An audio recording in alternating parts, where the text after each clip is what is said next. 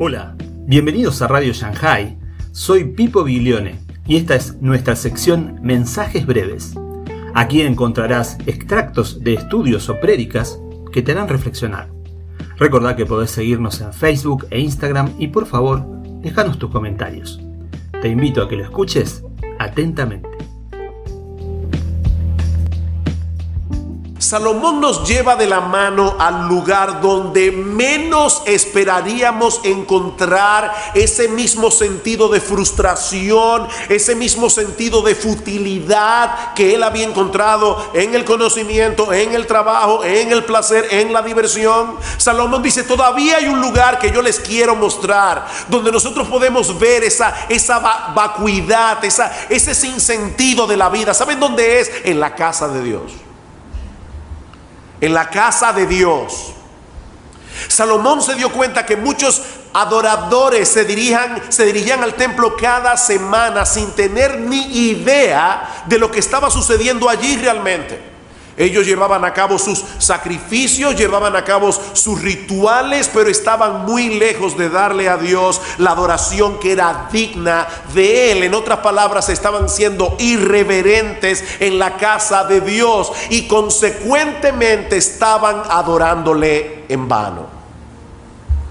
¿Recuerdan ustedes las palabras del Señor? En el Evangelio de Mateo y de Marcos, este pueblo de labios me honra, pero su corazón está lejos de mí, pues en vano me honran enseñando como doctrinas mandamientos de hombres. Es terrible, mis hermanos, cuando una persona dedica parte de su tiempo para hacer algo que él considera importante, solo para darse cuenta al final de que no valió la pena. No valió la pena, fue en vano. Fue un ejercicio inútil.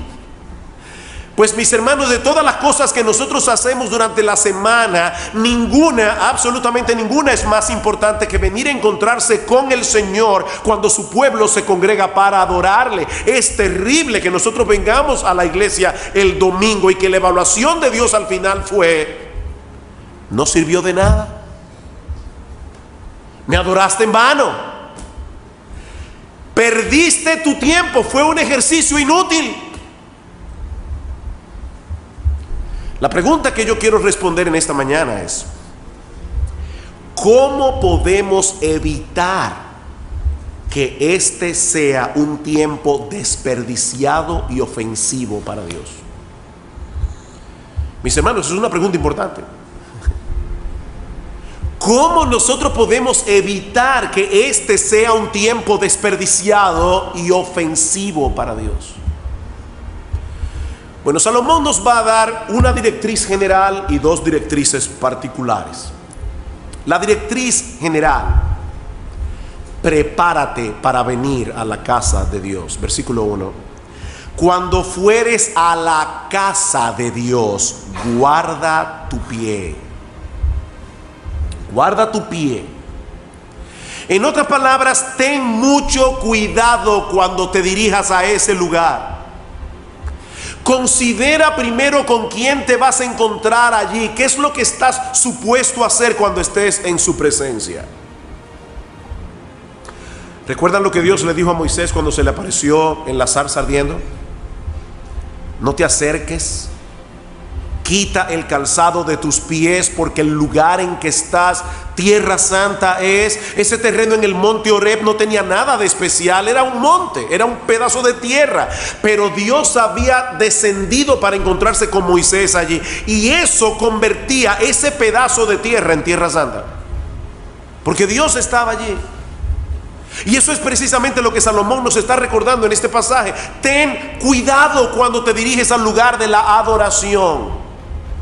Un comentarista parafrasea este texto de esta manera, piensa en lo que estás a punto de hacer. No se trata de pasar por la casa de un vecino para tener una charla amistosa, ni de pasar un buen tiempo con un amigo. No, vas a la casa de Dios, te estás dirigiendo al lugar donde el Creador omnipotente se inclina para encontrarse contigo. Por lo tanto, cuida tus pasos.